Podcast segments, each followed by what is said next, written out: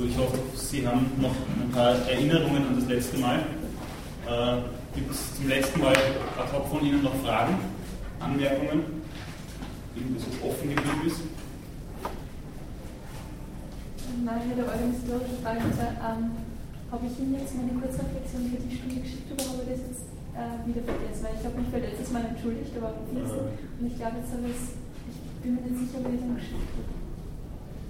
Das weiß ich jetzt nicht auswendig, das tut mir leid. Da müsst ihr jetzt einmal. Ich schicke es Ihnen auf jeden Fall mal. Ja, bitte schicken Sie es okay. auch nochmal. Okay. Gut, gibt es sonst noch Fragen? Chance zur Erinnerung und zum Utilitarismus.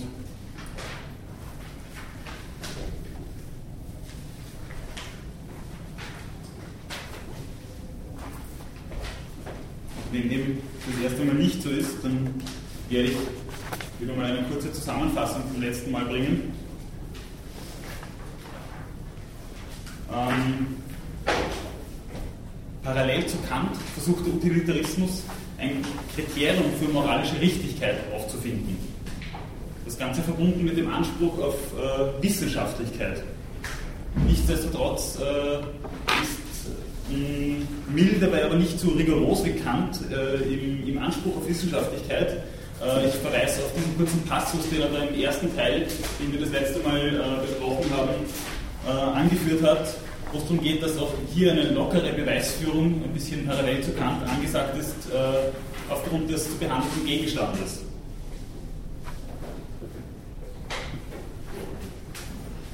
Das ist schon die erste Nicht-Parallele zu Kant, würde ich meinen. Die nächste ist, dass äh, mit dem äh, Utilitarismus gleich einmal eine politische Dimension verbunden ist, die auch wirklich gewollt ist. Dass äh, die Ethik oder Moralphilosophie Kants von politischer Durchschlagskraft in letzter Konsequenz dann dort, ähm, war jetzt nicht unbedingt auf äh, sein politisches Engagement zurückzuführen. Zumindest kann man das historisch so sehen. Während äh, Mill äh, auch im Anschluss an Bentham sehr wohl politisch motiviert war auch bei der Abfassung seiner Schrift. Ferner ist ein eminenter Unterschied auch zu Kant, dass Mill versucht hat, bewusst in das Feld der Anthropologie hineinzugehen. Ich habe auch schon gesagt, dass Kant versucht hat, äh, seine Moralphilosophie von jeder Anthropologie eigentlich reinzuhalten, sodass es um eine Kritik der reinen praktischen Vernunft geht. Ganz anders, wie gesagt, versucht sich Mill hier zu positionieren. Und ein weiterer Punkt, wo er sich äh, von Kant oder wo sich auch der Utilitarismus als Ganzes von Kant abhebt, ist diese Trias erstens des Folgenprinzips, das heißt, äh, was moralisch, ethisch zu bewerten ist, sind die Folgen einer Handlung und nicht Motive, Intentionen oder das, was Kant als den guten Willen bezeichnet, sodass der Utilitarismus sehr oft auch als Konsequenzialismus bezeichnet wird. Das zweite Prinzip ist das Nutzenprinzip, von dem der Utilitarismus dann selbstverständlich auch seinen Namen hat. Ähm, wobei es dann immer auch darauf ankommt, und das ist je bei den Utilitaristen verschieden, äh, wofür dieser Nutzen äh, gedacht sein soll. Dabei ist allerdings vor allem auch bei Mill immer äh, Lust bzw. Unlust als Affektivität im Spiel. Das heißt, worauf sich nicht zuletzt Milder beruft, ist äh, Epikur bzw. der Hedonismus. Ähm, wobei er hier allerdings auch schon eine, eine Hierarchie aufmacht. Das heißt, äh, es geht einerseits um um ähm, Lust und Unlust, andererseits wird da aber unterschieden zwischen, wie er sich dann fast schon ausdrückt, zwischen Schweinerei und feiner Empfindung, sodass dieser äh, Hedonismus einerseits normativ und andererseits deskriptiv ist. Und das dritte Prinzip, worauf es ihm ankommt, ist das Sozialprinzip. Ich habe das letzte Mal schon, äh, glaube ich, auf diese knappe Formulierung des größten Glücks der größten Zahl hingewiesen. sodass es in sehr großem Maß, aber bei mir eben nicht nur um eine Quantifizierung des Glücks geht.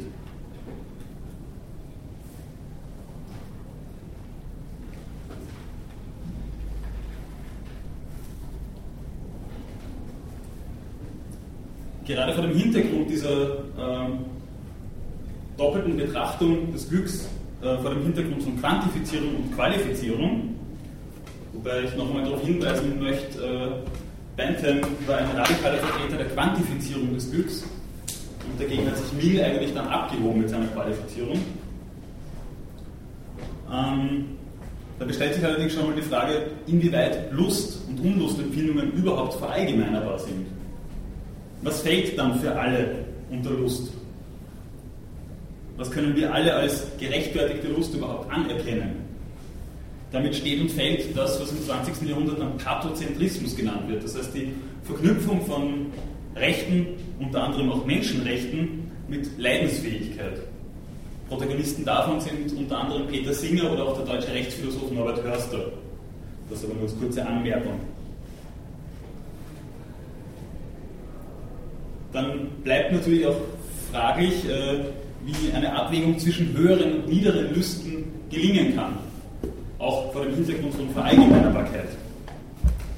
Das heißt, äh, ist es schon erwiesen, dass wir wirklich lieber unzufriedene Sokrates sind als zufriedene Schweine? Wer garantiert uns denn das? Und warum gibt es dann in allen Kulturen, die uns bekannt sind, äh, eigene Formen von Drogen? Oder wie sieht es aus, zum Beispiel hat Wittgenstein dann äh, unethisch gehandelt, als er seine Vorliebe für Groschenhefte ausgelebt hat.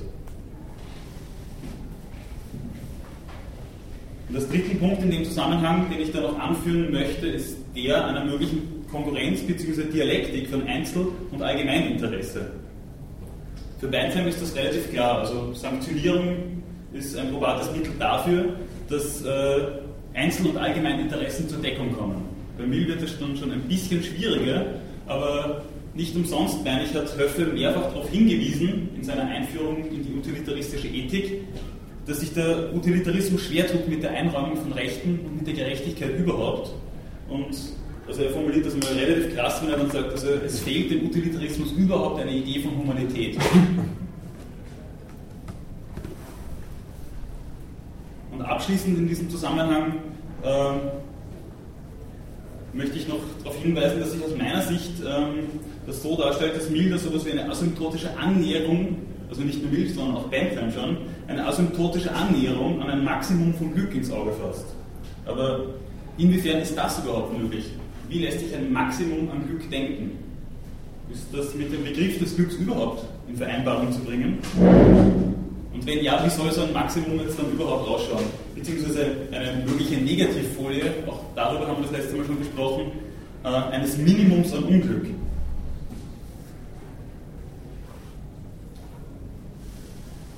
Und einen abschließenden Punkt zum letzten Mal würde ich gerne noch kurz aufgreifen, nämlich den des Würdebegriffs. Würde ist für Mill, wie es uns da in dem Stück, das wir das letzte Mal besprochen haben, vorstellt, ähm, so etwas wie das Ergebnis einer, einer Zivilisierung oder Sensibilisierung. Sie ist also nicht wie bekannt angeboren und unverlierbar, sondern gebunden an spezifische Eigenschaften. Und das passt meines Erachtens ganz gut zum bewusstseinstheoretischen Personenbegriff, wie er zum Beispiel ursprünglich von John Locke geprägt worden ist und heutzutage ebenfalls von Peter Singer äh, oder auch den vorher schon genannten Norbert Hörster verwendet wird. Dabei sind eben, wie gesagt, Personen und auch Menschenrechte gebunden an spezifische Eigenschaften. Wie eben, dass man Präferenzen haben kann, empfindungsfähig ist und Interessen vertreten kann. Gut, soweit eine knappe Zusammenfassung vom letzten Mal, damit wir uns wieder einigermaßen in der Materie befinden. Gibt es jetzt noch dazu Fragen? Bitte. Äh, ja, wie gesagt, das ist schon lange her, vielleicht wurde es eh schon erwähnt, aber wird dieses Sozialprinzip irgendwie gestützt? Liegt er das als, als logische Konstante? Das, also warum ist es besser, dass das für alle da, also nicht nur für mich? Er meint einfach, das ist die Quantität, die das Kriterium, ein hinreichendes Kriterium darstellt für ethisch-moralisch richtiges Handeln. So, die Folgen einer Handlung, die Nutzen, also die Glückssumme dann in dem Fall äh, maximiert, ist es vorzuziehen. Das wäre äh, das Ergebnis von einer vernünftigen Überlegung. Das Ergebnis von einer vernünftigen Überlegung. Ähm, ja, aber nicht im Sinn von einer Deduktion, sondern das ist einfach was mehr oder minder auffindbares. Das ist schon fast so was wie ein Prinzip oder Axiom in den Überlegungen von Bentham schon und dann von Mill auch. Also muss man so hinnehmen. Das müsste man, so wie Sie die Frage formulieren, eigentlich so hinnehmen. Das heißt, das ist sowas wie, eine, wie ein anthropologisches Unterfutter, das schon auch in gewisser Weise an, an Aristoteles, wie ich meinen würde, erinnert, ähm, weil da schon auch die Konzeption eines Zoonpolitikers in gewisser Weise im Hintergrund steht. Wobei vielleicht für mich sogar noch mehr von Bedeutung ist, dass wir dann äh, dahingehend erzogen werden müssen. Sodass eben Einzel- und Allgemeininteressen einigermaßen zur Konkurrenz kommen. Aber ich weiß nicht, ob Sie die Frage jetzt als hinreichend beantwortet betrachten. Okay. Gut, gibt es dazu oder anderweitig jetzt noch Fragen, Anmerkungen?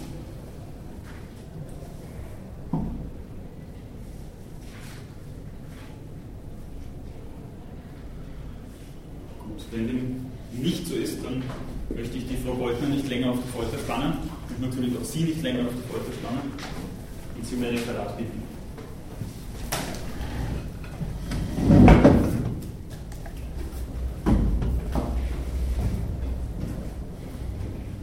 Wollen Sie stehen sitzen? Sollen wir das wegfahren? Oder wollen Sie da das setzen?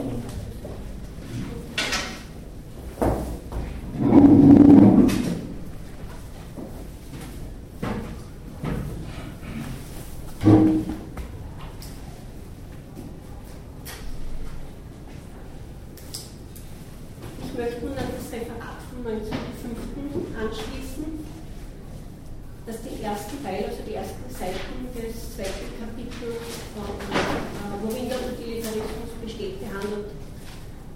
Worin besteht der Utilitarismus?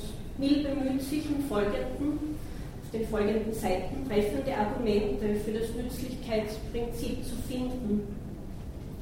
Er nimmt die Fragen der Kritiker auf und versucht sie im Sinne des Utilitarismus zu erklären. Er zeigt in seinen Antworten ein sehr positives Bild des Utilitarismus. Das Glück für jedermann führt er als wünschenswert, als erstrebenswert an. Er sagt, denn wenn es für die Menschen kein Glück gäbe, könnte sein Erwerb nicht das Ziel der Moral oder eines rationalen Bestrebens sein. Dabei denkt er nicht an einen fortwährenden Zustand ständigen Glücks, sondern das vereinzelte, helle Aufleuchten des Vergnügens, nicht dessen andauernde, stete Flammen.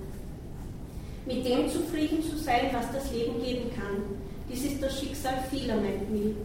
Er klagt dabei die schlechte Bildung und die schlechten sozialen Einrichtungen an, schuld am Elend der Menschen zu sein.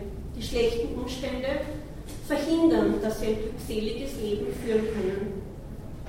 Die Kritiker könnten daran zweifeln, dass die Menschen, wenn man sie lehrt, die Glückseligkeit als Ziel ihres Lebens zu betrachten, auch mit einem kleinen Teil des Glücks zufrieden sein können. Mill weist darauf hin, dass der Großteil der Menschen mit sehr viel weniger zufrieden war. Er mutmaßt nun, dass zu einem zufriedenen Leben zweierlei gehört, Ruhe und Erregung, und erklärt dies damit, dass viele Menschen finden, wenn sie genügend Ruhe haben, mit weniger Vergnügen auskommen können und andere meinen, dass sie größeren Schmerz annehmen können, wenn dieser mit großer Erregung einhergeht. Beides ist vereinbar, weil sie in natürlicher Verbindung zueinander stehen, sodass die längere Dauer des einen Zustandes entweder eine Vorbereitung des anderen ist oder den Wunsch nach ihm hervorbringt. Das richtige Maß an Ruhe und Erregung ist wichtig und der Erregung soll Ruhe und auf die Ruhe soll Erregung folgen. Oft kommt es vor, dass Menschen, die sehr erfolgreich scheinen, trotzdem mit ihrem Schicksal unzufrieden sind. Dies sind Menschen, die sich nur um sich selbst Sorgen machen, sagt Mill. Diejenigen, die sich im privaten und öffentlichen Bereich für die Mitmenschen engagieren, die werden auch am Abend des Lebens wie in ihren jugendlichen Tagen noch ein lebhaftes Interesse am Leben selbst verspüren. Er zählt das Fehlen geistiger Kultivierung gleich nach der Selbstsucht als zweite Ursache für ein unbefriedigendes Leben an.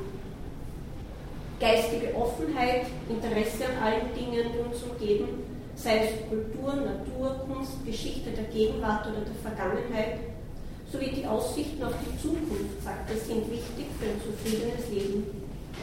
Jedoch genügt es nicht, diesen Dingen nur mit Neugierde zu begegnen, sondern die Beschäftigung damit soll aus einem moralischen oder menschlichen Interesse heraus geschehen. Mill sagt, dass egoistisch zu sein keine innere Notwendigkeit ist, sondern dass echte Zuneigung zwischen Menschen und ein aufrichtiges Interesse am Gemeinwohl jedem wohlerzogenen Menschen möglich sei. Voll Optimismus weist er darauf hin, dass die Welt voll von interessanten Gegenständen ist und die Beschäftigung damit kann viel Freude bereiten. Gleichzeitig gibt es aber auch genug, das berichtigt und verbessert werden muss. Die Anteilnahme an all diesen Dingen resultiert in einem Leben, das man beneidenswert nennen kann.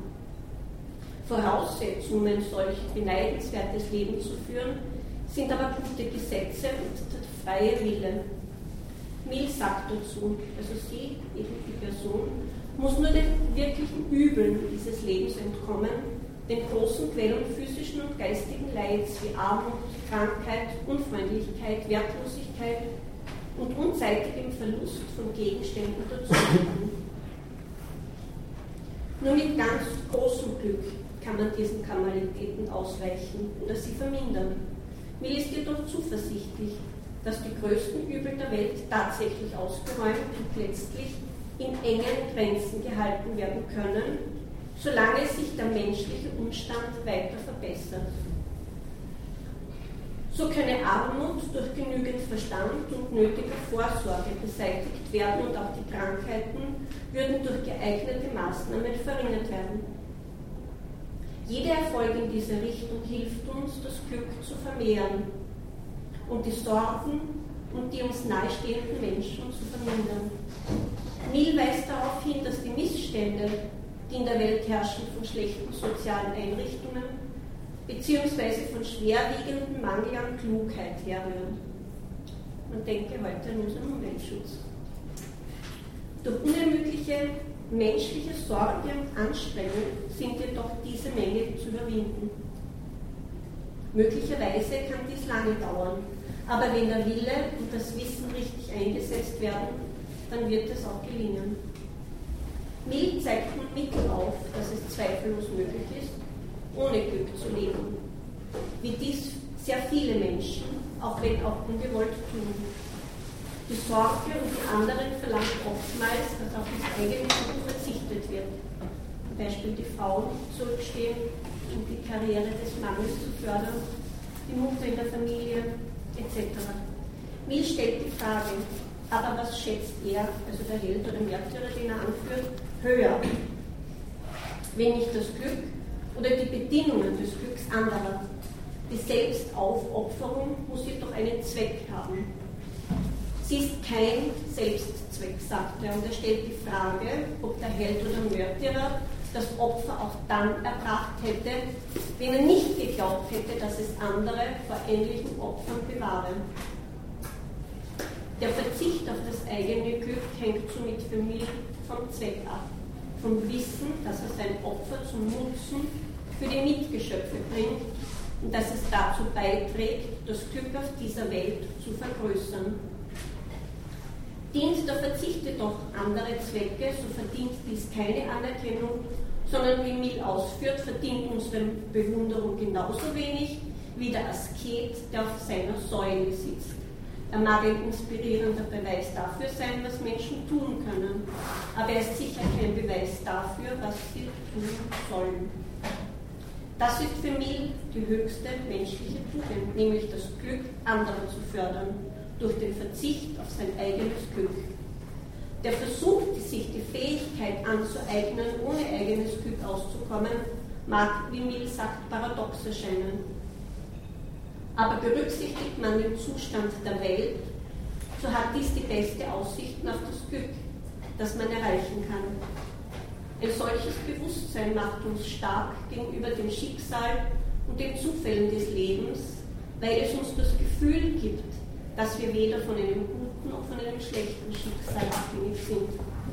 Durch die Überwindung der Angst sind wir frei, uns dem zu widmen, was für uns das Leben bereithält. Und wie Mill sagt, Quellen der Befriedigung, die uns offen stehen, in Ruhe zu kultivieren, ohne uns um die Unsicherheit ihrer Dauer, um ihr unausweichliches Ende sorgen zu müssen.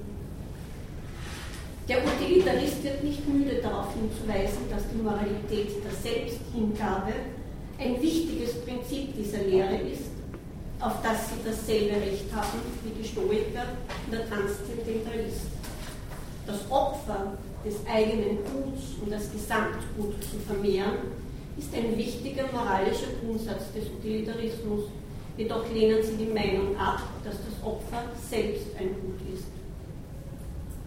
Mill weist noch einmal darauf hin, dass nämlich das Glück, das den utilitaristischen Maßstab für richtiges Verhalten abgibt, nicht das Glück des Handelnden selbst ist, sondern das Glück aller Betroffenen.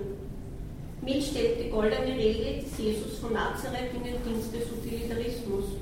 Sie stellt die vollkommenste Form der utilitaristischen Ethik dar, nämlich so zu handeln, wie man selbst behandelt werden möchte und seinen Nachbarn zu lieben wie sich selbst. Im Matthäus-Evangelium 7,12 heißt es so: Alles, was ihr also von anderen erwartet, das tut auch ihnen. Um dieses Ziel zu erreichen, brauchen wir erstens einmal Gesetze und soziale Einrichtungen, die die Interessen des Einzelnen mit denen der Allgemeinheit harmonisch verbinden. Und zweitens die Erziehung des Menschen soll dahingehend gelenkt werden, sodass die Handlungen und das Verhalten immer im Hinblick auf das allgemeine Gut und auf das Wohl der Menschheit gerichtet ist. Es soll eine Symbiose zwischen seinem eigenen Glück und dem Glück des Ganzen entstehen. Durch die Erziehung soll es auch möglich sein, dass sich einerseits in jedem Einzelnen seiner gewohnheitsmäßigen Handlungsmotive ein unmittelbarer Impuls findet, das allgemeine Gut zu fördern und andererseits die Emotionen, die damit einhergehen, einen großen und wichtigen Platz im Gefühlsleben aller Menschen einnehmen können, führt mich aus. Ein, ein weiterer Kritikpunkt der Gegner des Utilitarismus ist, dass sie meinen, der Maßstab für die Menschheit sei zu hoch angesetzt. Wenn man verlangt, dass die Motivation für die Menschen nur in der Förderung des allgemeinen Interesses der, der Gesellschaft liegen muss. Mill kritisiert, dass die Gegner die Handlungsregel mit dem Handlungsmotiv verwechseln und sagt, kein System der Ethik verlangt jedoch, dass unser einziges Handlungsmotiv ein, ein Gefühl der Pflicht sein sollte, auch wenn zum Großteil unsere Handlungen aus anderen Motiven getan werden, sind sie dennoch richtig wenn sie die Regeln der Pflicht nicht verletzen. Das Motiv der Handlung hat zwar viel mit dem Wert des Handelnden, aber nichts mit der Moralität der Handlung selbst zu tun. Sein Beispiel dazu ist folgendermaßen. Derjenige, der ein Mitgeschöpf vor dem Ertrinken rettet, handelt moralisch richtig, gleichgültig, ob sein Motiv Pflicht oder die Hoffnung ist, für seine Bemühungen bezahlt zu werden. Derjenige, der einen vertrauten Freund betrügt, macht sich einer Verfehlung schuldig, auch wenn er einem anderen Freund helfen will, dem er mehr schuldet. Der Utilitarismus wird falsch interpretiert, wenn man nur von Handlungen spricht, die aus dem Motiv der Pflicht und daher der Pflicht gehorchend getan werden. Auch ist es nicht richtig, wenn man glaubt, dass der Utilitarismus die Handlungen nur im großen Weltdenken sieht. Vielmehr ist es doch so, dass der größte Teil der Handlungen zum Wohle der einzelnen Menschen gemacht wird. Und diese gesamt machen die Welt aus. Wichtig ist, dass man durch die Hilfe für einzelne Personen die Rechte der anderen nicht verletzt.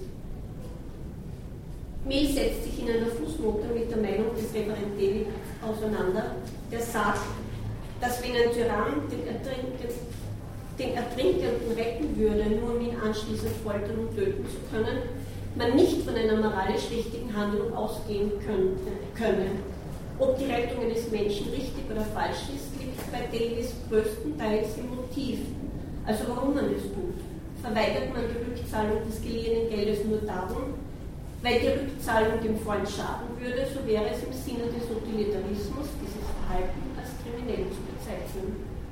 Mill weist nun darauf hin, dass im Fall des Ertrinkenden sich nicht nur das Motiv von jenem unterscheidet, der es aus Pflicht oder Wohlwollen tut, sondern auch die Handlung selbst ist eine andere. Die Rettung ist nur ein Teil der Folgehandlung. Er unterscheidet die Intention vom Motiv und erklärt dies so. Die Moralität der Handlung hängt gänzlich von der Intention ab oder davon, was der Handelnde tun will. Aber das Motiv oder das Gefühl, das es ihn wollen lässt, erzeugt keinen Unterschied in der Moralität der Handlung, wenn es keinen Unterschied in der Handlung erzeugt. Es macht jedoch einen großen Unterschied in der moralischen Beurteilung des Charakters des Handelnden. Ein Wohltäter der Allgemeinheit zu sein, ist nur wenigen Ausnahmen vorbehalten. Jedoch kann sich jeder Einzelne um das Glück der Menschen in seiner näheren Umgebung kümmern und trägt damit zur Vergrößerung des Glücks bei. Handlungen aber, die für die Allgemeinheit schädlich sind, müssen vermieden werden. Diese Überlegungen entkräftigen auch den Vorwurf, sagt Mill, der auf einem Missverständnis des Zwecks eines Maßstabs der Moral und der Bedeutung der Worte richtig und falsch beruht. Die Beurteilung einer Handlung nach richtig oder falsch hängt beim Utilitarismus nicht von den Eigenschaften der zu beurteilenden Person ab. Denn es ist irrelevant, ob ein guter oder schlechter Mensch die Handlung vollzieht. Wichtig ist, dass die Handlung selbst als gut oder schlecht die Handlung selbst als gut oder schlecht zu erkennen. Mill vergleicht nun mit den Stoikern, die der Ansicht sind, dass derjenige, der die Tugend besitzt, alles besitzt. Jedoch wirft ihnen einen Missbrauch der Sprache vor, weil sie diese benutzen, um sich über jeden Zweck, der von Tugend unterscheidet, zu erheben. Die Utilitaristen sehen nicht nur die Tugend als wünschenswert an, sondern erkennen auch in allen anderen Eigenschaften deren vollen Wert. Eine richtige Handlung impliziert nicht nur einen tugendhaften Charakter umgekehrt resultiert oft eine unmoralische Handlung aus Eigenschaften, die eigentlich Lob verdienen. Trotzdem glauben die Utilitaristen, Utilitaristen sagt Mill, dass gute Handlungen auf lange Sicht der beste Beweis eines guten Charakters sind und sie weigern sich entschlossen, eine Gesinnung als gut zu bezeichnen, deren hauptsächliche Tendenz auf schlechtes Verhalten zielt.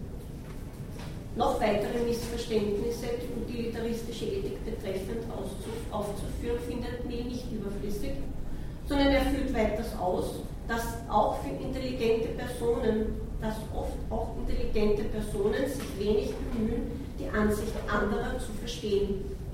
Sie sind sich oft ihrer Ignoranz nicht einmal bewusst. Und es findet sich in ihren Schriften immer wieder die vulgärsten Missverständnisse ethischer Lehren. Zum Beispiel sagt Mill, dass der Utilitarismus als gottlos wegen seiner Nützlichkeit angeklagt wird.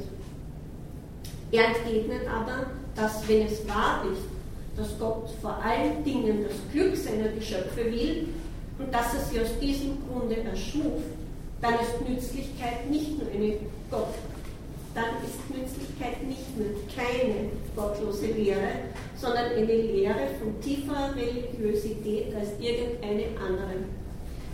Es entspricht den Erfordernissen der Nützlichkeit, die Moral der Offenbarung anzuerkennen, sowie an die vollkommene Güte und Weisheit Gottes zu glauben. Weiters wird dem Utilitarismus vorgeworfen, unmoralisch zu sein und bezeichnet ihn als opportunistisch. Opportun ist es, so zu handeln, dass es dem eigenen Interesse förderlich ist. Mill gibt das Beispiel eines Ministers an, der die Interessen seines Landes den eigenen Interessen opfert, um im Amt zu bleiben. Es wäre oft opportun zu lügen, führt er weiters aus, um einer unangenehmen Situation aus dem Weg zu gehen oder einen Vorteil daraus zu ziehen.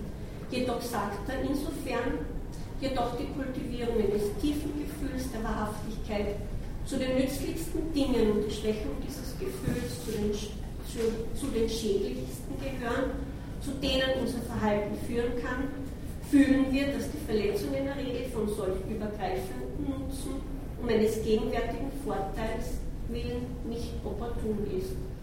Eine Lüge jedoch schwächt das Vertrauen in die Zuverlässigkeit von menschlichen Aussagen. Mill bezeichnet diese Menschen als die ärgsten Feinde der Menschheit, die aus niederen Motiven lügen. Jedoch räumt er ein, dass Ausnahmen erlaubt sind. Zum Beispiel, wenn jemand durch das Verschweigen einer Tatsache von einem großen Übel bewahrt wird. Um jedoch das Vertrauen in die Wahrhaftigkeit nicht zu schwächen, müssen wir die Grenzen kennen und festlegen. Hier muss das Nützlichkeitsprinzip vergleichen und den Spielraum festlegen, wo das eine oder das andere gilt. Die nächste Kritik am Nützlichkeitsprinzip ist der Einwand, dass vor einer Handlung oft nur wenig Zeit bleibt, um die Konsequenzen durchzudenken, die eine bestimmte Handlung auf das allgemeine Glück hat. Mill vergleicht mit dem Christentum und führt aus, dass auch die Christen nicht Zeit haben, vor jeder Handlung das Alte und das Neue Testament zu lesen. Aber durch die lange Zeit der Menschheitsentwicklung wir so viel Erfahrung angesammelt haben, um zu wissen, welche Handlungsfolgen zu erwarten sind, von denen die Klugheit und auch die Moral des Lebens abhängen. Vor einem Mord oder Diebstahl sich fragen zu müssen, ob das dem menschlichen Glück schadet, würde heißen, dass es diese Erfahrung in der Menschheitsentwicklung nicht gibt. Mill meint, dass es unvorstellbar sei, dass die Menschheit nicht wüsste, was nützlich ist, nachdem sie sich auf die Nützlichkeit als das beste Kriterium der Moral geeinigt hätte. Diese Moralvorstellung wird durch Gesetze gestützt und an die Kinder weitergegeben. So nimmt die utilitaristische Lehre an, dass die Menschheit sich der Folgen von Handlungen schon bewusst ist und sich darüber eine Meinung gebildet hat. Die Meinungen stellen die Regeln der Moral für die breite Masse dar. Diese Regeln der Moral müssen jedoch ständig verbessert und ergänzt werden. Die Vorstellung, die Anerkennung eines ersten Prinzips sei mit der Annahme von Sekundärprinzipien unvereinbar ist merkwürdig, stellt Mill fest. Mill weist auch darauf hin, dass einem Reisenden über den Bestimmungsort hinaus auch noch andere zweckdienliche Angaben gegeben werden können. Den Menschen die Richtung oder einen Weg, der zu ihrem Glück führt, zu zeigen, ist oft erforderlich. Alle vernünftigen Wesen treten ihre Reise auf das Meer des Lebens mit Antworten hinsichtlich der üblichen Fragen von richtig und falsch an, ebenso wie hinsichtlich der weit schwierigeren Fragen von Weisheit und Torheit, sagt Mill hier sehr schön, und bestimmt Voraussicht als eine menschliche Eigenschaft. Wir wählen uns ein grundlegendes Prinzip, um es anzuwenden, benötigen wir doch noch untergeordnete Prinzipien. Ernsthaft zu behaupten, ohne ein solches sekundäres Prinzip auszukommen, heißt, dass die Menschheit aus den Erfahrungen nichts gelernt hat und auch in Zukunft ohne die Folgerungen der Erfahrung auskommen müsste. Dies sei so mild ein so hoher Grad an Absurdität, wie er nur selten in philosophischen Kontroversen erreicht wird. In Bezug auf den Vorwurf, dass sich der Utilitarist für sich eine Ausnahme von der moralischen Regel für sein Handeln beanspruchen wird, antwortet Mill dass der Utilitarismus nicht die einzige Lehre ist, die böse Taten entschuldigt und von jemandem dazu gebraucht werden kann, sein Gewissen zu täuschen. Es liegt in der schwierigen Natur der menschlichen Geschäfte, die es mit sich bringt, dass die Regeln nicht ohne Ausnahmen formuliert werden können und dass fast keine Art von Handlung immer eine Pflicht oder immer verurteilungswert ist, so sagt Mill. Also keine Regel ohne Ausnahme. Jede Moraltheorie lockert ihre Gesetze durch Formulierung von Ausnahmen und berücksichtigt individuelle Faktoren. Wenn wir das Prinzip der Nützlichkeit als Maßstab nehmen, um Entscheidungen zu treffen, dann können wir uns darauf beruhen und trotz der Schwierigkeiten ist, so sagt mir, jeder Maßstab besser als gar keiner. Kein Moralprinzip ist besser als das andere und der Anspruch, besser, wahrer, richtiger zu sein, beruht auf Haarspalterei. Er weist noch einmal darauf hin, dass es nur dann notwendig ist, sich auf das erste Prinzip zu berufen, wenn es zu Konfliktfällen zwischen sekundären Prinzipien gibt. Abschließen, das haben Sie schon so schön gemacht in der Einführung, mit Hinweise auf Kant, die mir immer wieder untergekommen sind. Also dass Kant doch äh, Ja, ein bisschen strenger unterschreibt, dass du Utilitarismus setzt.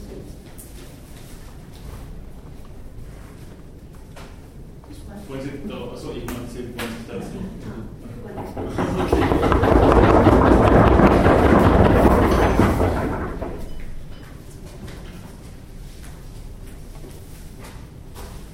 Gut, wie geht's Ihnen?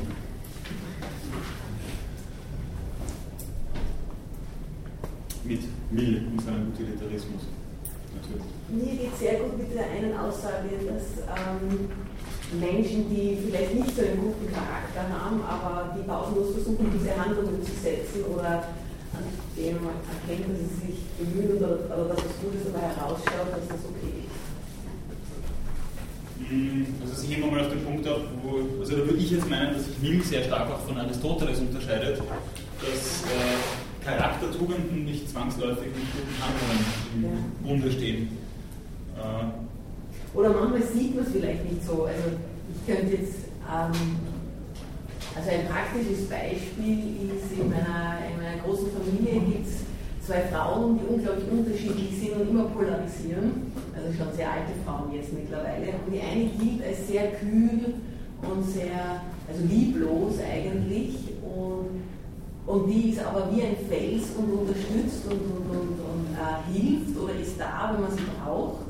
Ja? Und mhm. es kommt irgendwie, also wirklich tolle Sachen bei dieser Frau heraus. Und dann gibt es die andere, die ist ein Traum von einer Frau ja, und kommt so rüber als ja, warmherzig, liebevoll, auch wie sie spricht, also auch von einer Art, wie sie sich geben, verhalten, sprechen und Aussagen treffen. Ja. Mhm. Die, die eine ist hart und die andere eher als ja, äh, liebevoll, ja, aber die tut eigentlich nichts für andere, ja, obwohl sie eigentlich ein, ein, ein Bild wäre von einer Mutter oder Frau. Ja? Und da diskutieren wir innerhalb unserer großen Familie immer, ja, dass das äh, eigentlich nicht stimmt. Also äh, bei dem, was bei der einen herausschaut, hat die eigentlich mehr Liebe für die Menschen als bei der anderen. Ja? Ja, das wäre von mir aus gesehen so ein praktisches Beispiel. Also ich habe jetzt sehr anschaulich, also gerade mit dem letzten Satz jetzt, nämlich bei dem, was bei einer von beiden herausschaut, ja. das konsequenzialistische Prinzip als solches ja. nochmal auf den Punkt gebracht. Es geht eben darum, nicht Motivlagen noch einmal sich genau anzuschauen oder, oder, oder dann, dann Umgangsformen oder wie auch immer, sondern es geht in erster Linie einmal um die Folgen einer Handlung. Und das hat er auch mit einer gewissen Härte, wie ich meine, formuliert, wenn er dann sagt, äh, äh, ob ich einen Ertrinkenden deswegen rette, weil ich nachher dafür bezahlt werde oder aus reiner Menschenliebe, ist eigentlich in letzter Konsequenz dann zweitrangig. Wichtig ist, dass dieser Ertrinkende gerettet worden ist.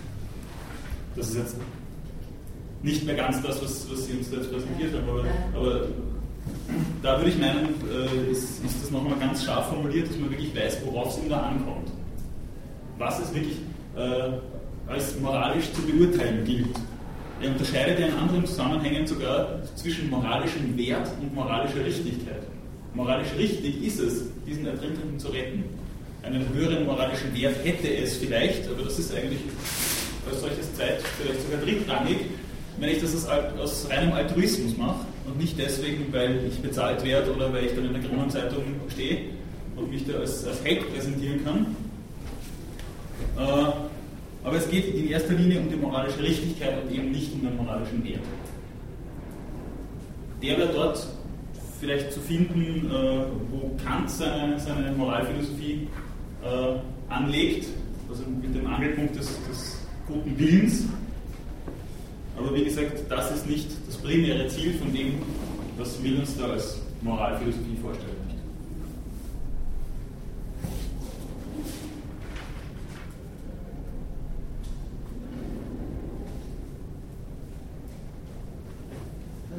ich habe da das Gefühl, dass da die Möglichkeit, ähm, eine bessere Gesellschaft zu bilden, äh, leichter oder, oder, oder wahrscheinlicher ist, weil auch die, die vielleicht charakterlich oder eben nicht so tugendhaft sind, dass die, wenn die auch dafür mitarbeiten an den, äh, an den ähm, also an den guten Handlungen, dass dann doch etwas, also eine gute Gesellschaft oder eine, eine moralische Gesellschaft möglich ist. Mhm. Bitte. Ähm, ich habe gerade an die am Anfang in der Vorlesung äh, Veranstaltung erwähnt haben, zwischen äh, Ethik und Ethos.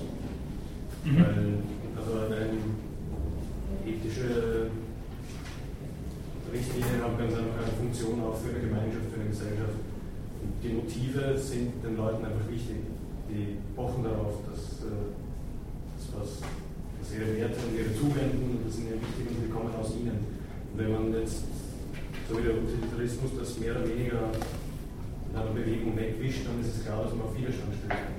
Also es ist vielleicht kein Zufall, dass das in, in, in den USA ganz gut funktioniert, in vielen äh, kapitalistischen Gesellschaften, aber wenn man jetzt mit Blick auf, eine, auf universale Menschenrechte wird man auf, auf sehr, sehr große Probleme stoßen mit so einer, so einer.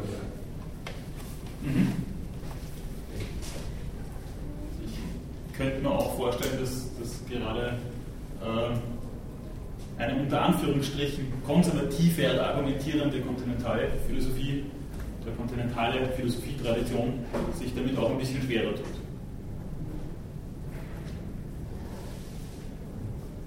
Bitte, Sie wollten, ja. glaube ich, auch ad hoc dazu, nicht? Ja, genau. Ja, also, okay. Was eher noch zu, zu, zu äh, Gesellschaft und Entwicklung, ähm, was da die Gedanke gekommen ist, er sagt, ja, wir haben quasi die, die Erfahrungen äh, der vergangenen Menschen die wir, die wir als Maßstab heranziehen können. Mhm.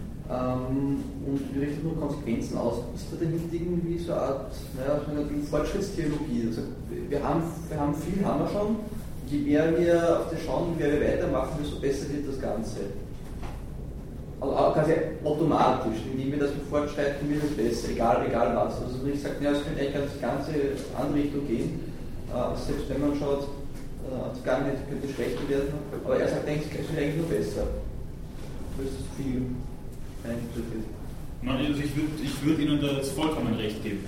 Also das zeigt sich schon in den Passagen, wo er davon spricht, dass zwar augenblicklich 95 Prozent, also augenblicklich zu seiner Zeit 95 Prozent in Unglück leben, aber das ist eigentlich gar nicht notwendig. Und das wird sich auch in Zukunft, so sein Fortschrittsglaube, äh, ordentlich ändern, wenn wir nur alle willens sind, daran zu arbeiten und die Folgen unserer Handlungen in Richtung größtes Glück der größten Teil treiben. Ähm, eine kleine Fußnote vielleicht dazu noch, ist, was mich da auch ein bisschen wundert in solchen Formulierungen, und das passt wirklich sehr gut zu dem, was Sie da gesagt haben, ist diese bruchlose, äh, dieser bruchlose Übergang zwischen kollektiver und individueller Erfahrung, die sich da auch ein bisschen verbirgt drinnen. Also wenn man sagt, also wir, wir haben da ja eine kollektive Erfahrung, das heißt, wir müssen nicht jedes Mal kasuistisch entscheiden, äh, wohin unser Handeln denn gehen muss, äh, dann scheint es so, als würde sich da das, die individuelle, Erfahrung sehr bruchlos, sehr, sehr ohne Reibung in eine kollektive Erfahrung einpassen. Also zumindest scheint mir äh, diese Überlegung dahin zu führen, dass man da sowas wie eine, eine, eine Reibung des Individuums an, an, dem Ethos oder der sozialen Wirklichkeit, dass das ein bisschen unterschlagen wird. Bitte. Ähm, wieder zu, zu äh, Kapitalismus und industrialisierten Gesellschaften. Mhm. Ich habe mir die Aussage im Abschnitt notiert, dieser Fortschritt, sind das jetzt technische Anstrengungen oder moralische? Da steht, äh, sagt dann, der Wille und das Wissen die dürfen nicht fehlen. Aber man könnte dann ja auch, äh, also sicher Erfindung der Dampfmaschine wäre auch eine moralische Tat. Könnte sein. Könnte man so interpretieren. Nachdem es um die Konsequenzen dessen geht und er in den Konsequenzen eines technischen Fortschritts äh, eine, eine, ordentliche Vermehrung des Glücks sieht, würde ich meinen, dass, dass Sie da auch äh, auf, einen, auf einen sehr bedeutenden Punkt den Finger gelegt haben, also in der Argumentation von Mill. Denn da wird es auch darum gehen, dass zum Beispiel die Pharmaindustrie, wenn ich jetzt ein bisschen in, in Ihren Überlegungen da, da mitschwimme, äh, dass auch die Pharmaindustrie das was moralisch sehr Wertvolles macht. Ob die dahinter jetzt eigentlich Gewinnmaximierung äh, verfolgen oder die Verbesserung der Lebensqualität äh, der ganzen Menschheit, ist ja dann zweitrangig. Es geht darum, dass die Folge einer Entwicklung von Medikamenten gegen Malaria, HIV ja insgesamt recht gute sind. Also insofern würde ich schon meinen, dass, dass da vielleicht sogar ein, ein, ein gewisser Grad an Differenzierung vielleicht sogar abgehen wird, sich ich würde Ihnen da jetzt sehr recht geben.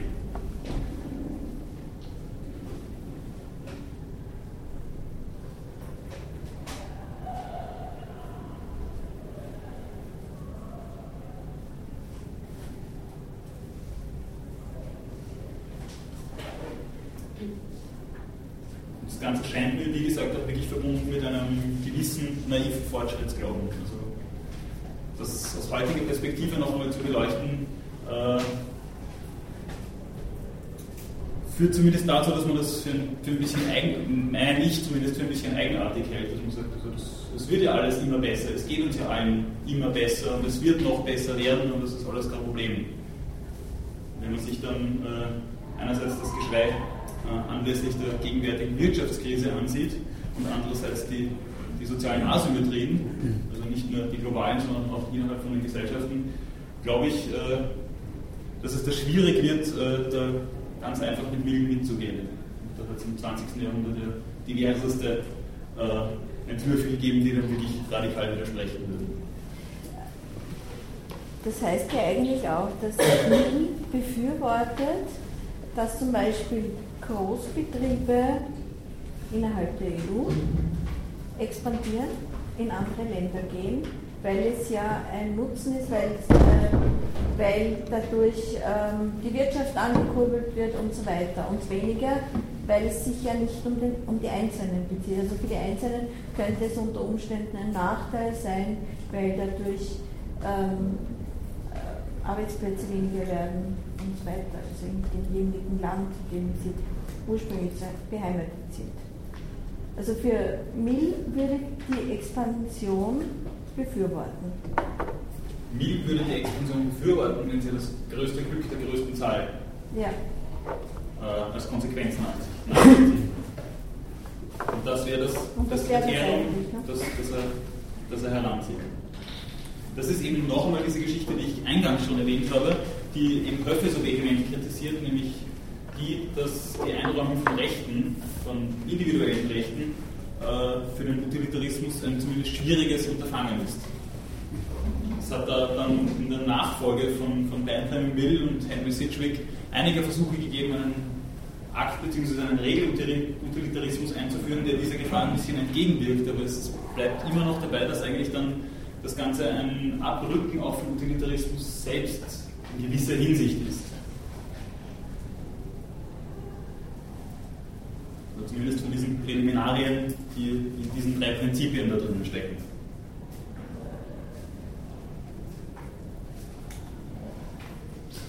Ich meine jetzt was anderes. Wie würde denn eigentlich Kant beurteilen, diesen Punkt?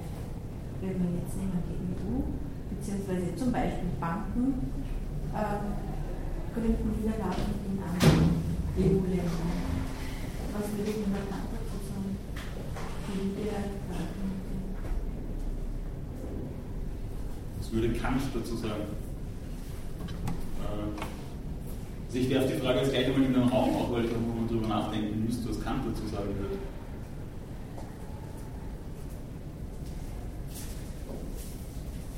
Aber auch da käme es äh, darauf an, das Ganze einer Universalisierungsprüfung zu unterziehen. Da wäre die Frage, inwiefern diese Universalisierungsprüfung eine derartige Handlung ad absurdum führt oder nicht. In dem Fall ist dann die Frage, geht es darum, äh, das äh, auszulagern aus praktikablen Gründen? Hat das Ganze vielleicht eh auch einen Sinn oder geht es wirklich nur darum, Arbeitskräfte äh, auszubeuten, in dem Sinn, dass man sich die allerbilligsten noch einmal holt und die noch billigeren? Und ja, ich, ich denke auch, also Kant würde da eh ins Detail gehen und würde nach dem Warum fragen wahrscheinlich. Hm? Warum geschieht die Expansion? Genau. Um die Warum-Frage ist, das ist vielleicht noch einmal etwas anderes, weil es Kant dann ja auch nicht um die Absicht im eigentlichen Sinn geht, sondern Kant geht wirklich darum, ob eine Universalisierung äh, zulässig wäre. Ob es zulässig wäre, dass jeder in derselben Lage genau gleich handelt. Und dann, und hier kommt noch einmal dieser, dieses teleologische Unterfutter bei Kant rein, und dann, was käme dann draus dabei? Was für eine Welt würde dann entstehen? können wir wollen, dass wir alle in so einer Welt leben, wenn alle nach dieser Maxime handeln würden. Das würde ich jetzt einmal meinen, wäre mir so jetzt ein bisschen als Hüftschuss das, was Kant äh, in diesem Zusammenhang sagen wird. Aber vielleicht gibt es dazu noch andere Überlegungen.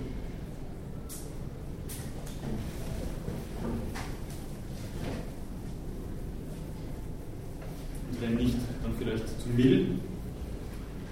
Noch was, was Ihnen bitte? Eine Frage und zwar zu dem Punkt äh, Erziehung hin zum Interesse an Gemeinwohl.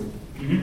Ist das eine Funktion, die bei Mill eher so durch die Gemeinschaft als solche, also jetzt Familie, soziale Umgebung, oder ist das als Aufgabe, die der Staat eher übernehmen sollte? Sagt, weiß nicht, Curricula festgeschrieben, jetzt äh, gespitzt formuliert, das muss man quasi, äh, der Staatsbürger muss dann untersucht, Gemeinschaft schauen, okay, der muss sich da irgendwie einfügen. Was soll das? Ich muss das falsche Wort. Ähm, also welche Instanz? Also die Gesellschaft ist quasi willkürlich und Anführungszeichen oder der Staat, der das quasi vorschreibt, äh, muss sich da jetzt einfügen. Ist Ihnen das auch irgendwie noch äh, gekommen oder erinnerlich, weil das sagt er schon relativ deutlich, meine ich, weil er dann schon auch wirklich sagt, dass er einerseits die Gesetze und sozialen Einrichtungen und andererseits die Erziehung. Also er meint er, dass, dass diese, diese, diese, äh, diese doppelte Fahrt, die man da anwenden kann, auch dann recht gut zusammenpasst. Das ist wieder mal so eine Geschichte, wo er meint, dass so Gesellschaft und Individuen oder, oder Individualitäten dann recht bruchlos zusammenpassen. Also auch da meint er, dass die Familie so ein bisschen wie, wie wie Hegel eigentlich nur so die, die Keimzelle der Gesellschaft ist und, und dass da eigentlich relativ bruchlos in letzter Konsequenz das zusammenpasst und eingepasst werden kann. Bitte. Ich glaube, ähm, dieses eingepasst werden kann, ähm, das sagt er auch schon, wenn er, wenn er darauf aufmerksam macht, dass man zwar nicht alle Wohltäter der Menschheit sein können, sondern ähm, jeder kann für seine Nächsten was tun diese einzelnen Individuen machen die Welt aus. Genauso formuliert er. Also, äh, und ich, ich glaube, das ist ein Konzept auch für die anderen Sachen, so wie Sie früher gemeint haben mit der kollektiven Erfahrung, äh, einzelne Erfahrung, dass, ähm, also dass er schon findet, dass der individuelle, aber Mensch äh, diese Erfahrungen sammelt, aber dass dann alles zusammen eben die Welt, das Gesamte ausmacht. Mhm so wie es beim Glück formuliert. Ja, also ich würde würd das sehr affirmieren, was Sie da sagen. Bitte. Das ist ein Widerspruch, finde ich, weil er, weil er sich da selber so wieder zurücknimmt auf bestimmte Weise äh, im, äh, im Antwort auf, auf Anfragen an den Utilitarismus, weil einerseits ist die ganze Menschheit immer das Ziel und das Wohl aller.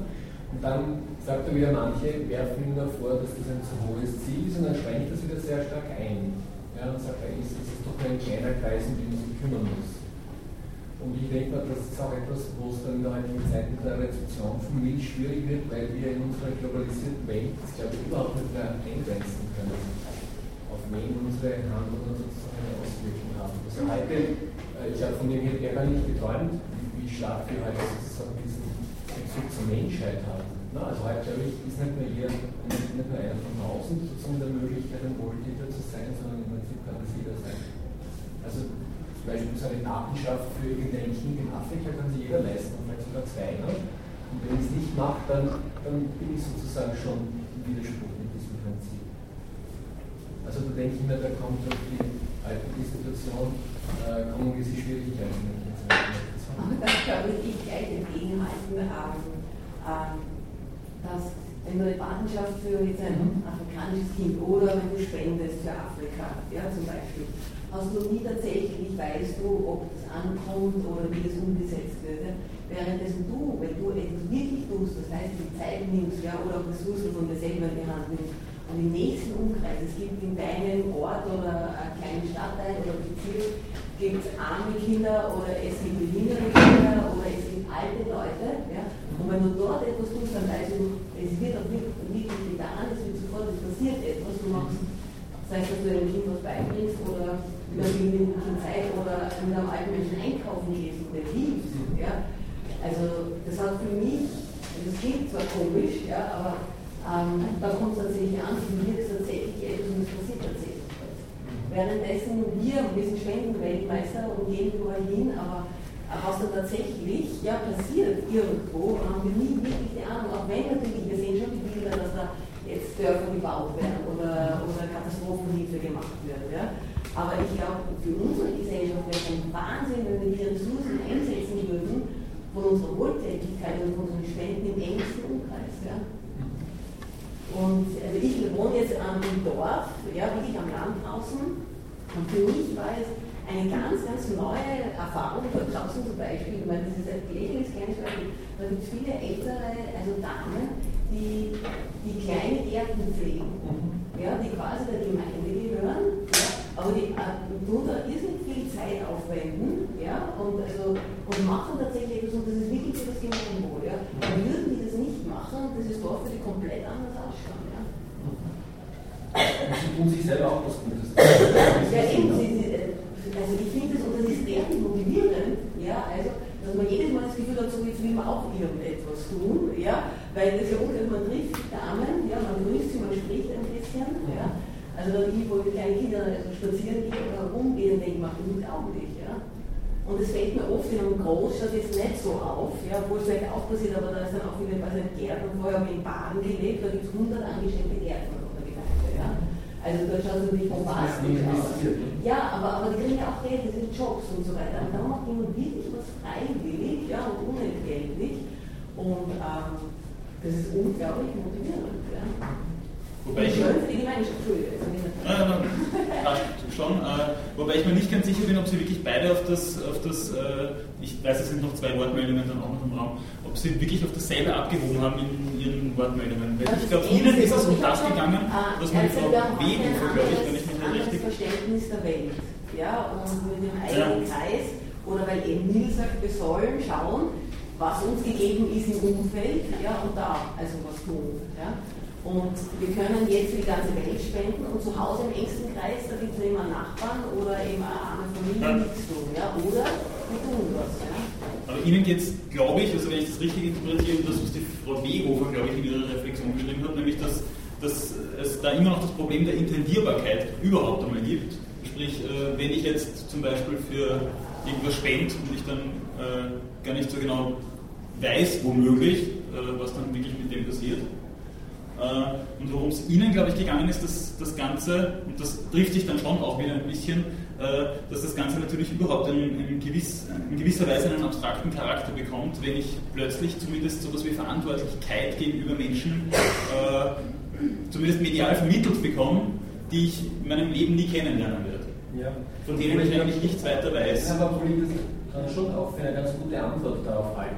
Okay, Aber es geht eben darum, dass, dass, dass eben dann plötzlich in diese, diese Zusammensetzung der Menschheit genau. abstrakte andere einbrechen. Ja. Und dadurch bekommt das Ganze nochmal in gewisser Weise einen anderen Stellenwert. Ja. Gut, ich möchte jetzt aber auch nicht monologisieren. Na, Darf ich noch ganz kurz, okay. heute in 1 gehört, was würde, da war nur eine, ein Mann, gesagt, wie würde sich die Menschheit verhalten, wenn tatsächlich jetzt außerirdische Intelligenz mit uns Kontakt aufnehmen würde? Würden wir uns dann ja, enger zusammentun, nicht mehr so viele Kriege führen, ja, weil ja da ist jemand von außen, und das fand ich sehr interessant mit der Antwort. Wir würden uns, wir miteinander, weil wir uns auch gar nicht definieren würden als Menschheit, ja, quasi, wir wissen ja, dass eine Bedrohung von außen ist, die außerirdische Intelligenz, aber wir wissen, es gibt Leben irgendwo anders, ja, wie würden wir plötzlich anfangen, uns zu verhalten? Oder würden wir anfangen, uns anders zu verhalten? Frage der Selbstdefinition und Selbstabgrenzung eine andere wäre, ja. dass es jetzt gegenwärtig ja. ist, wenn wir uns beispielsweise von Natur abgrenzen, die uns bei weitem nicht mehr so bedrängt wie vor ja, und 200 Jahren. Ja, sich Religionen verändern und so weiter, ja, ja wäre es uns auf einmal so wichtig, ja, also und so weiter. Also das fand ich unglaublich spannend, diese Dann, Ob wir noch gegeneinander Krieg führen würden. Würde ich zunächst die Frau Goldner. Ich wollte nur hinweisen, ich glaube schon, dass ein Unterschied ist, also wenn ich sage, ähm, Wohltäter der der Menschheit oder Wohltäter für, für Menschen. Und, und, und, das war in dem Beispiel drinnen, also dass man das nicht kann. Also man kann nicht Wohltäter, also es können nicht alle, alle Wohltäter der Menschheit sein, weil das einfach zu umfassend ist. Menschheit. Aber für, für meine Nächsten, für den Kleinen, für die Menschen, oder wie es das Beispiel, was ich meinte, mit den Spenden an, nach Afrika oder sonst wohin, also das kann man sehr wohl machen. Also es sind zwei, ich glaube schon zwei verschiedene Sachen. Von der, vom, vom Wort selber her. Beim Kant ist das aber in jedem, oder? Dass in jedem die, also die Menschheit in Bei Kant ist es dann wieder das abstrakte Moment, das, das sich dann im Einzelnen konkretisiert. Und es geht darum, dass ich in der Achtung eben dieses abstrakte Moment zunächst einmal äh, angehe und das aber in jeder konkreten Person äh, dann achte, respektiere, sodass in der zweiten Formulierung es dann eben heißt, dass du die Menschheit in jedem anderen und dir selber achtest. Der zäumt das Pferd dann quasi von hinten auf. Darf ich vorher die Kollegin noch, die war da nämlich schon ziemlich lange.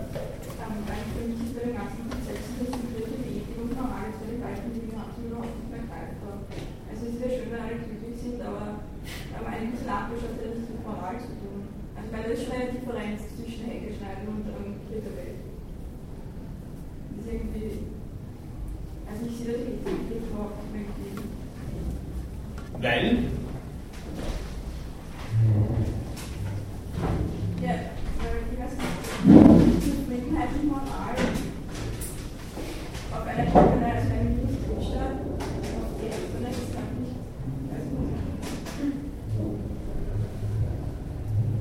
Das heißt aber, Fall auf jeden Fall auch äh, eine Hierarchisierung von, äh, von Bedürfnissen auch aufmachen würden. Also jetzt, ich drücke es jetzt extra platt aus, nur um, um, um, um, das jetzt auch ein bisschen griffig zu machen und vielleicht für eine Diskussion auch fruchtbar zu machen, ist, wie der Brecht gesagt hat, zuerst kommt das Fressen und dann die Moral.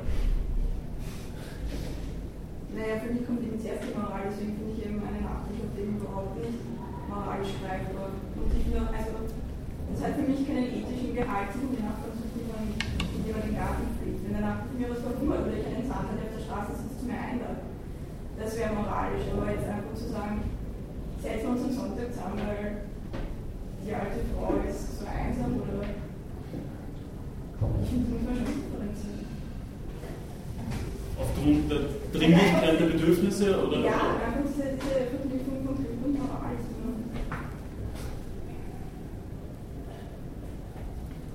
Ähm, also ich würde jetzt auch alle herzlich einladen, darauf zu antworten, wenn Sie lieben. Bitte.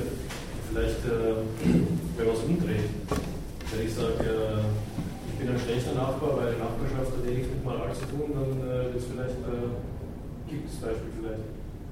Mhm. Oder wenn ich sage, die alte Frau soll sich allein die Zeit vertreiben, weil äh, die hat Besseres zu tun, und deswegen bin ich aber nicht unmoralisch. Wenn das Bessere zu tun ist, dass ich zum Beispiel für Amnesty Geld sammle, dann ähm, sehe ich das schon gegeben, was ich gesagt habe. Also ich finde dieses, dieses, ähm, diesen Handlungsraum da zu begrenzen auf die eigene Gesellschaft, finde ich schon bedenklich. Mhm. Sie wollten. Also ich meine, es ist jetzt keine Organisation, wo man sagen kann, nur weil ich nicht um. Geld ist. Ich wollte nur sagen, vielleicht mal früher anfangen, also im Garten oder mit einem Gutgetäten zum Essen ändern, dass man dann vielleicht gar nicht in die Dringlichkeit kommt, Essen anfällt. Möglicherweise. Dass man eben dann Sand auf der Straße ist. Jetzt in. Mhm. Sprich, dass die Verpflichtung sich schon vor den, vor den, den Bedürfnissen. Wenn man Kleinigkeit nehmen, dann so diese Verpflichtung sieht, dass man dann eben vielleicht im besten Fall gar nicht zu der Dringlichkeit kommt so dass das Bedürfnis schon erwächst, bevor ein, also dass, das, dass das moralische Sollen schon da ist, bevor das Bedürfnis eigentlich besteht. Ja, bevor die Dringlichkeit da ist. Okay? Ja, das ist ein bisschen utopisch. Hm? Das ist ein bisschen utopisch. Bitte. Uh, aber so wie ich es verstanden habe, also mir schränkt es ja nicht auf diesen kleinen Bereich ein, sondern sagt nur, dass es doch halt eher möglich ist oder eben leicht zu bewerkstelligen ist, wie man jetzt, also ja, ob es dann irgendwie, wie du gesagt hast, äh, Wohltäter der Menschheit. Das ist dann, ob man wirklich Wohltäter der Menschheit, also wenn jetzt eben im Garten hilft oder was nach Afrika spende oder so, ist danach, also aber nicht nach Afrika spende, sondern immer Einzelpersonen. Aber mir schränkt es ja nicht drauf ein, sondern sagt halt, da als leichter möglich und egal Vielleicht äh, nicht einmal, ich, meine, ich verstehe auf jeden Fall, worauf Sie abheben wollen. Also es ist, es ist die Frage, ob es uns nicht näher gehen sollte, dass in Afrika, plattes Beispiel, ich weiß schon, äh, Kinder am dreckigen Wasser zugrunde gehen, als wenn der Nachbarin Fahrt ist. Ja. Also das, ich verstehe, worauf Sie abheben. Also das, aber das ist, nicht, das ist nicht das richtige Beispiel. Also wenn es in einer Nachbarfamilie ein Kind gibt, das vielleicht äh, eben die Arbeit, die Eltern sind nur Mitarbeiter oder sind arbeitslos und das Kind kann an all diesen Ressourcen vielleicht oder an Bildung irgendwas teilnehmen oder wird geschlagen oder keine Ahnung. Ich glaube, das ist eher das richtige Beispiel. Das heißt Not in der, in der, in der nächsten Umgebung ja, und dann Afrika. Das wäre richtig. Und die Not in Afrika, das richtige Vergleich. Ähm, ich glaube, man sammelt für gesamte Kinder mittlerweile Kinder auch ziemlich viel, also dass das irgendwie ist das Problem, weil bis jetzt nie, dass ein manchmal Geld für solche Sachen da, aber man kritisiert eben den Einsatz. Ja, aber es gibt auch in Österreich unglaublich viele arme Kinder. Es gibt wie viele wie viel, äh, Tausende von Kindern, die unter der Armutsgrenze sind. Man kann ja nicht sagen, dass wirklich nichts getan wird. Ja? Man kann ja nicht sagen, dass in Österreich für arme und kranke Kinder nichts getan wird. Ich habe viele Später. Ja, aber es ist doch, es Kinder, die da krebskranke Kinder, das ist ja auch. Es ist ja nicht so, dass man Österreich vernachlässigt. Naja, aber jetzt redest du vom Mann, es geht ja jetzt um das eigene, was macht man selber, ne? Oder? Darum geht es in der Diskussion. In dem Fall eigentlich schon. Ja. In dem Fall eigentlich schon. Ja, so, dass, so, dass jeder, so dass jeder im Rahmen seiner Möglichkeiten das größte Glück für die größte Zahl befördert. Also darum würde ich meinen, geht es jetzt mal nie. Und ich glaube, in der Diskussion geht es momentan mal darum, dass, dass die Frage ist, äh, wo kann, wo kann ich, wohin kann ich mich dann wenden? Was sind meine eigenen Möglichkeiten? Die sind medial vermittelt um einiges erweitert. Andererseits ist die Frage eben, inwiefern uns äh, abstraktes Schicksal anderer motivieren kann. Und Ihre Frage ist noch einmal, ob es die Härte des Schicksals ist, wofür natürlich wieder ein Kriterium anzugeben wäre, äh, dass, dann, dass dann das Sollen als solches konstituiert. Nein, ich glaube, die Bereiche noch nicht vermischen, wenn jetzt ein Kind in der Familie misshandelt wird, das ist ja wieder ganz was anderes. Das hat nicht mit Spenden zu tun oder so. Nein, ich meine wirklich arm. Es gibt arme Kinder. Also wo du weißt, dass es jetzt zum Beispiel, dass du selber als Person viel mehr Ressourcen hast, ja, als dieses Kind oder Chancen.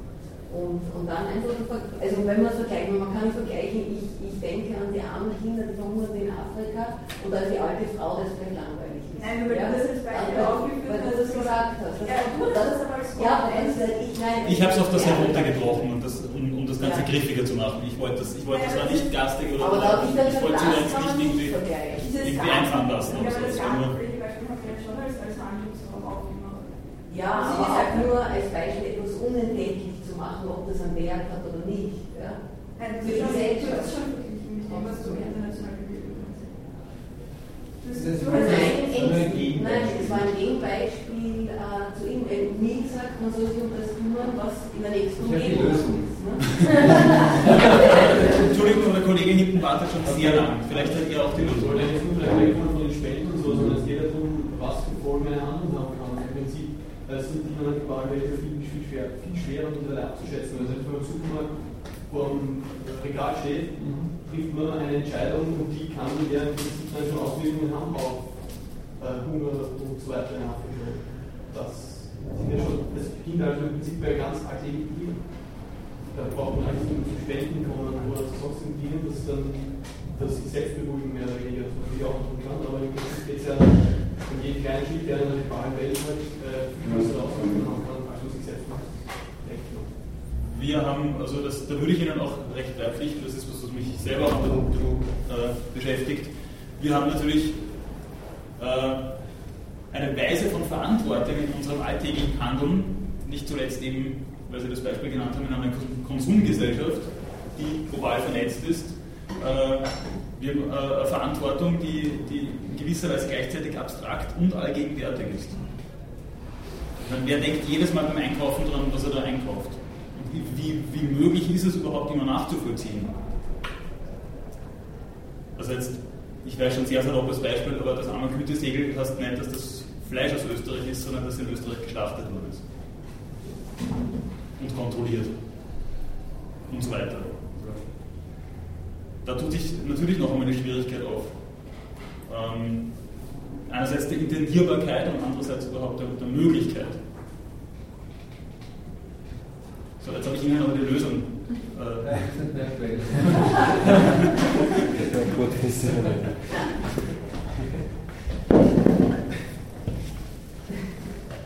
Haben Sie sie noch, oder? Nein, nein. Also, was mir noch auffällt, ist beim Mädel, ich fasse es ein bisschen weiter, das ist, dass mir nicht ganz klar bin, einerseits versucht er das so rational aufzudröseln, andererseits kommt mir vor, es geht ihm immer wieder ums Gefühl oder ums, um das Fühlen und das Spüren von, von etwas. Ja? ja.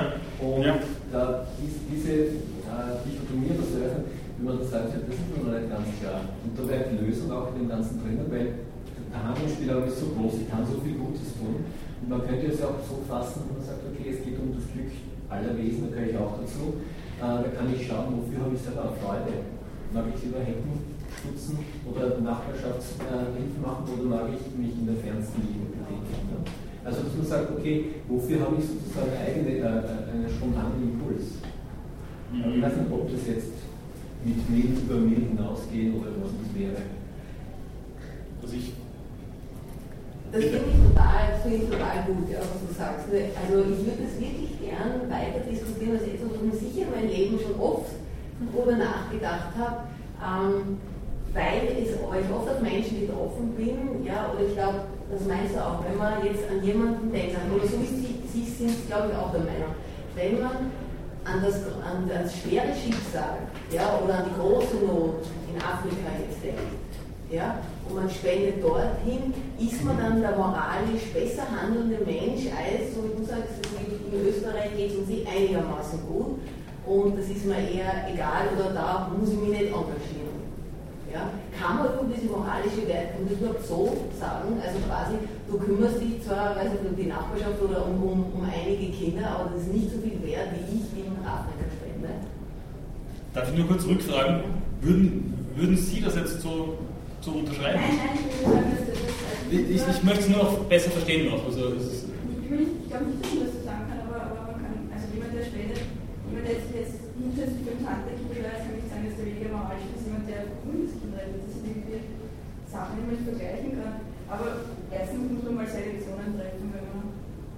Ich meine, man hat ja auch nur die begrenzte Ressourcen selber. Und, und ähm, was soll ich noch sagen?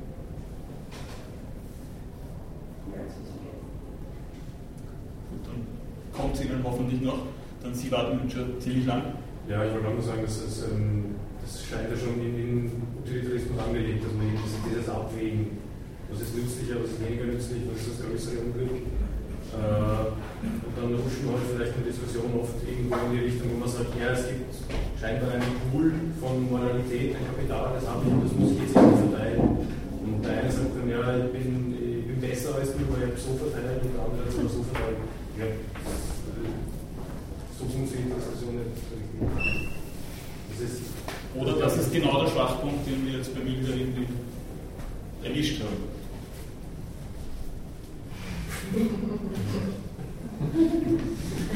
So liegt nicht nur mir das äh, zu beurteilen. Sie wollten, glaube ich, auch noch. ähm, ich glaube nur, dass, äh, ja, dass jeder das tun soll, was im Bereich seines, seines Möglichen liegt, an, an Spenden oder an, an Wohltätigkeiten. Ähm, und dass es im Prinzip wurscht ist, was man tut aber nur, ja, nur nicht äh, indifferent den Menschen gegenüber sein. Und, und, eben jeder, jeder soll das machen, was, was, was er findet. Das muss er für seinen eigenen Gewissen, für seinen wie sagt, eigenen inneren Richter ausmachen. Und äh, ja. Da wird der Mille aber jetzt mit dem inneren Richter von Kant kommen. Ja. Der ja, was? gilt nämlich nicht. Mit der Begiftung, ne? Nein, aber ja, bei der Empfindung. Bitte. Also, mir ist euch sagen, es ist eher die Umgekehrte, weil ich glaube, einfach nicht. Das Umgekehrte, dass ähm, man das Gefühl bekommt, es ist moralischer, wenn ich es besser verfolgen kann, weil es jetzt ein näheres Umfeld gibt. deswegen moralischer. Ähm,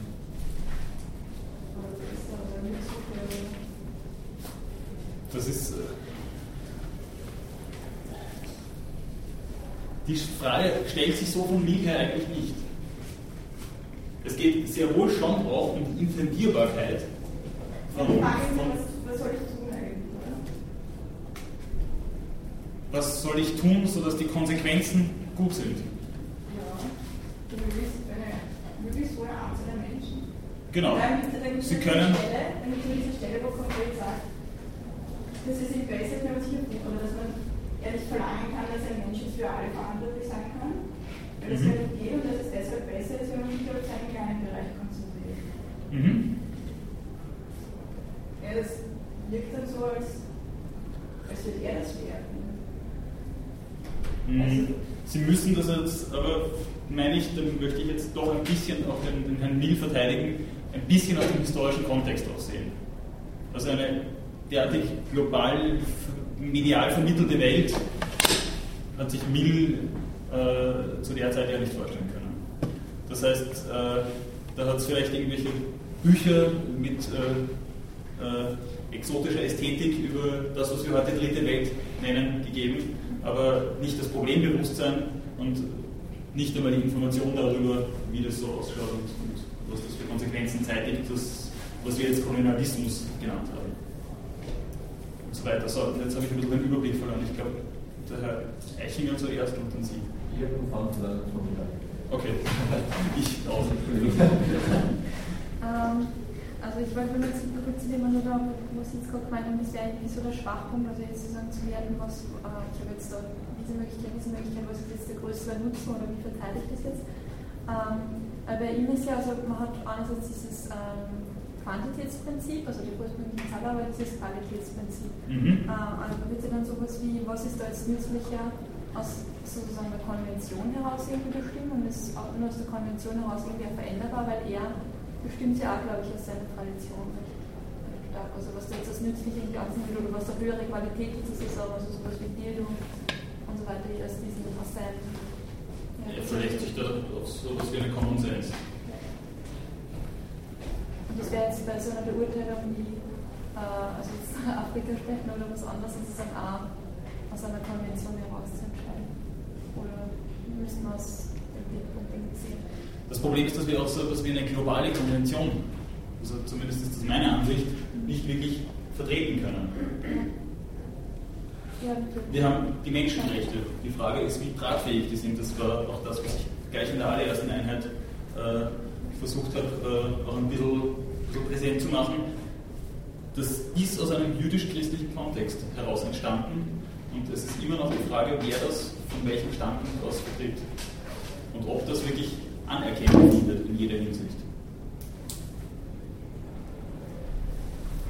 Ja, also was jetzt auch bei mir sozusagen so wäre, wenn dieses Qualitätsprinzip irgendwie so passt aus diesem Common Sense heraus, also was jetzt die höher stehende, also was jetzt an Qualität irgendwie höher einzustufen ist, oder so, sobald ich das aus dem Kontext irgendwie heraus bestimme oder eben aus der Konvention, dass das natürlich in jeder Kultur unterschiedliche Dinge sein. Und da wird es eben, wie gesagt, noch einmal schwierig, das Ganze äh, auf globaler Ebene zu verhandeln, wie die Kollegin das versucht hat. Oder zumindest diesen, diese äh, Dimension da auch einfließen zu lassen. Also ich denke schon, dass es ein schwieriges Unterfangen ist. Vielleicht noch eine kurze Fußnote dazu. Ähm, Mill sagt ja auch, dass, äh, dass gerade in zivilisierten Ländern äh, diese, diese Form von Erziehung, auf die es da ankommt und diese, dieses, äh, dieses gesellschaftliche Klima dann, äh, dann gegeben ist. Sprich, wir tun uns ja noch fünfmal leichter als äh, Leute in unzivilisierten Regionen, so lese ich ihn jetzt mal ein bisschen salopp, äh, äh, geistig kultiviert zu sein und, und utilitaristisch zu denken und zu handeln. Also sprich, was, was dann noch ein bisschen auch dazukommt, wofür ich Sie jetzt auch noch ein bisschen sensibilisieren wollte, ist, dass er das schon aus, aus einer sehr europäisch, eurozentrischen Perspektive auch sieht. Also er versucht, er versucht das schon auch gerade nicht äh, global zu denken, wenn er, wenn er versucht, dieses Ethos so ein bisschen auch reinzukriegen und dann sagt, also das ist natürlich bei uns mehr oder weniger klar, bei uns ist das quasi vererbt. Also an einer Stelle, glaube ich, spricht er sogar wirklich davon, dass es, dass es, dass es eine quasi Vererbung ist, dass wir, ähm, dass wir einen, einen, gewissen Grad an geistiger Kultur haben und, und äh, ein Gefühl für gemeinschaftliche Interessen der Menschheit entwickeln. Oder man heißt dann kulturelles Erbe sagen, oder? Das, das. Das wäre in dem Fall auch kulturelles Erbe, ja, eben auch so etwas wie ein kollektives Gedächtnis, das sich, das sich dann gleich in Kultiviertheit niederschlagen würde.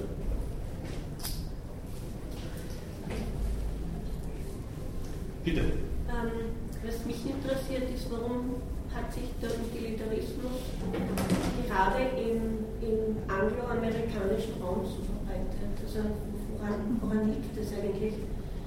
Weil, ähm, Sie haben schon einmal erwähnt, den Peter Singer, also wenn ich den Utilitarismus von Peter Singer mir anschaue, oder ja, dann fallen mir das. ähm, warum er sich gerade dort äh, etabliert hat, ist, ist eine, eine äußerst berechtigte Frage und eine, die man wahrscheinlich äh, erschöpfend nicht beantworten kann. Hat das nicht auch mit dem Protestantismus zu tun? Ich könnte mir schon vorstellen, dass es natürlich in gewisser Weise dieses, oder dass dieses Klima einfach dazu beigetragen hat, dass eine, eine Ethik des Gelingens, wie es eben eine folgenorientierte Ethik sein muss, äh, ja, dass das einfach gut zusammenpasst. Also das, das, das kann ich mir schon auch vorstellen, dass das jetzt eine hinreichende Erklärung dafür ist, dass sich der Utilitarismus dort weit mehr durchgesetzt hat als bei uns, sei jetzt einmal dahingestellt. Aber Sie haben vorher gemeint, also diese, diese kapitalistischen in dem Fall vielleicht protokapitalistischen Gesellschaften sind wahrscheinlich wirklich auch ein ganz guter Nährboden für solche Überlegungen. Und das Ganze ist natürlich auch was sehr Pragmatisches. Und, und der Pragmatismus hat unter anderem dann auch in Amerika ja einen, einen ziemlichen Erfolgszug angetreten. Warum das jetzt genauso ist, ob das jetzt beispielsweise daran liegt, dass das dort der unter Anführungszeichen Melting Pot ist und man einfach gesagt hat, ja, wie man zurechtkommen, so kommen wir zurecht. Das ist das sind Fragen, also die, die müssten wir kulturhistorisch, anthropologisch beantworten und die lassen sich, wie ich meine, auf rein philosophischer Ebene auch gar nicht beantworten. Ich meine. Aber aus unserer Perspektive ist natürlich gerade sowas wie, was der Singer äh, da versucht zu vertreten, äußerst schwierig. Bitte. Also ich könnte mir vorstellen, dass der Begriff der Freiheit hier auch eine wesentliche Rolle spielt. Denn äh, das ist doch mehr im Utilitarismus vorhanden als bekannt, finde ich. Warum finden Sie das? Ähm, weil bekannt ähm, alles vorgegeben ist. Es gibt Gesetze, nach denen die Menschen sich richten müssen und sie haben weniger Möglichkeiten, frei zu entscheiden, wenn sie richtig handeln sollten, sollen. Ja, es gibt, oder bitte. Ich ja, möchte gar also, nicht monologisieren. Also nur weil mir ich glaube, äh, das war meine Frage letztes Mal so, äh, dass halt ähm, jetzt bei mir diese Ethik mit irgendeiner Freiheitstheorie so verbunden ist. So wie bekannt, weil ähm, ja, also da kommt ja dieses Konzept von der Vernunft noch dazu und da ist die Freiheitsproblematik halt drin, aber das haben wir bei mir eben nicht, weil, also in der Ethikkonzeption nur Freiheitskonzeption und dass die verbunden sind. Also ein Konzept von menschlicher Freiheit, das wir bei mir eben nicht haben. Das wäre eher so ein, so ein vorausgesetztes anthropologisches Unterfutter. Aber gebe ich Ihnen jetzt mal recht, also wir haben jetzt letztes Mal schon kurz gesprochen. Das Gesetz von Kant entspricht auch meinem Willen folglich, äh, ich unterstelle mich dem Gesetz, das schränkt meine Freiheit nicht ein. So habe ich das äh, Dass es äh, meinem Willen entspringt und äh, ich mich dem unter Anführungszeichen ja, freiwillig unterstelle, ist es keine Freiheitseinschränkung. Zumindest habe ich das so verstanden. Das ist eben dieses schwierige äh, Problem der Autonomie, der Selbstverpflichtung kommt natürlich in gewisser Weise dann genau in solchen Zusammenhängen als ziemliches Paradox an, aber. Ja, aber das setzt schon Moral voraus, Freiwillige bei Kant, in gewisser Weise. Ja? Ähm. Vielleicht ist bei, kommt es nur so vor, Kant und, und Unfreiheit, weil so viel von Pflicht geredet ist, oder das Wort Pflicht öfters vorkommt. Also im Utilitarismus, oder? Ja, Pflicht ist ja nur, soweit wir, das ist diese äh, ja, mehrfachst erwähnte Dichotomie von, von nominalen und phänomenalen Menschen. Eine Pflicht ist es nur, weil wir nicht nur nominale, nominale Menschen sind. Eine Pflicht ist es nur deshalb, weil wir das, was wir sollen, nicht automatisch schon wollen und Engel oder Heilige sind. Nur, unter Anführungszeichen, deshalb ist es eine Verpflichtung und kein notwendiges Sollen wollen.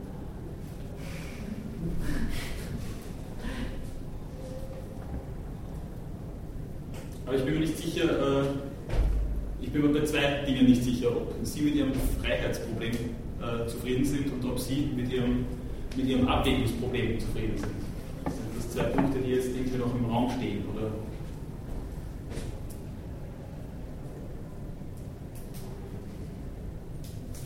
Ich meine, ich schicke Sie auch gern aporetisch rein.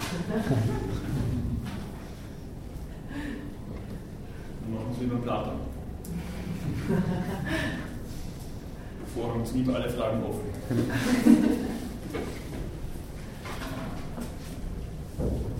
Wenn das so ist, dann bedanke ich mich für Ihr Referat, für die sehr lebendige Diskussion und für die Aporie.